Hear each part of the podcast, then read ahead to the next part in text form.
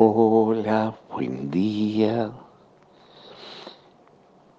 En este día leemos el Evangelio de Mateo, capítulo 10, versículos del 16 al 23. Mateo en este, en este pasaje une o reúne las enseñanzas de Jesús ante el envío, las instrucciones de Jesús a sus discípulos.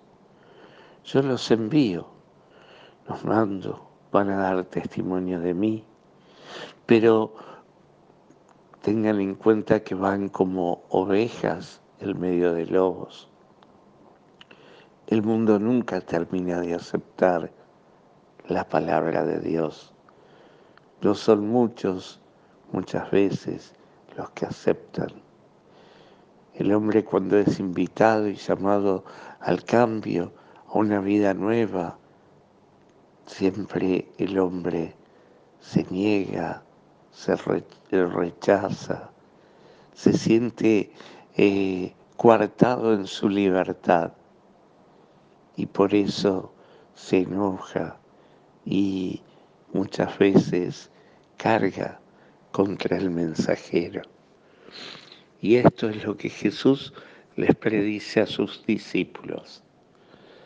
Ser verdadero testimonio de Jesús en un mundo que no cree no es fácil.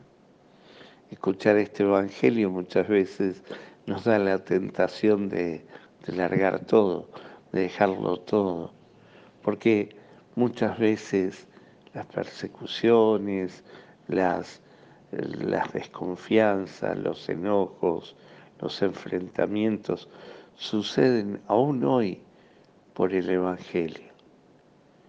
Pero Dios nos invita a ser sus testigos.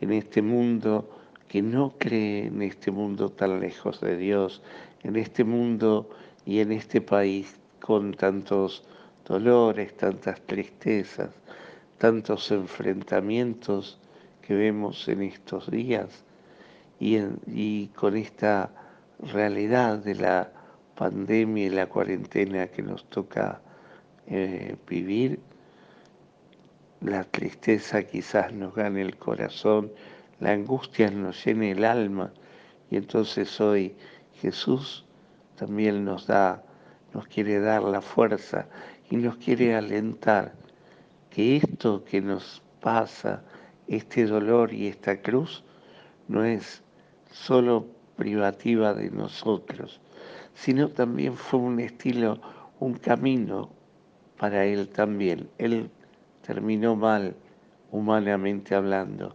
en la cruz, pero su resurrección, su volver a empezar, su vida nueva, bien valió la pena eh, tanto esfuerzo y tanta entrega. Hoy nos invita también a nosotros a vivir la experiencia del amor profundo, la de dar y darse, justamente se entiende todo desde esta perspectiva. Seguir a Jesús en un mundo donde los valores no son el Evangelio, claro que no es fácil ni sencillo, pero nos invita a seguirlo y a continuar este camino, sabiendo que es un camino de encuentro con Dios, sabiendo un camino que es un encuentro de plena de plenitud de felicidad.